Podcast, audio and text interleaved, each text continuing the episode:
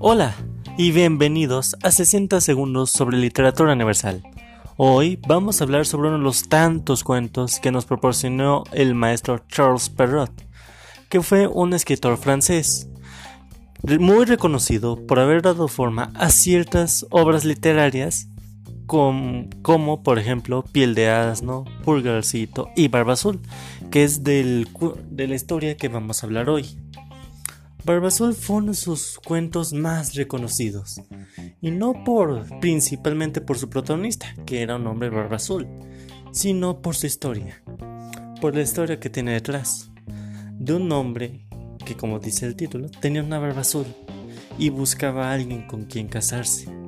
Era un hombre adinerado se encontró con una pareja de hermanas. Ambas se negaron.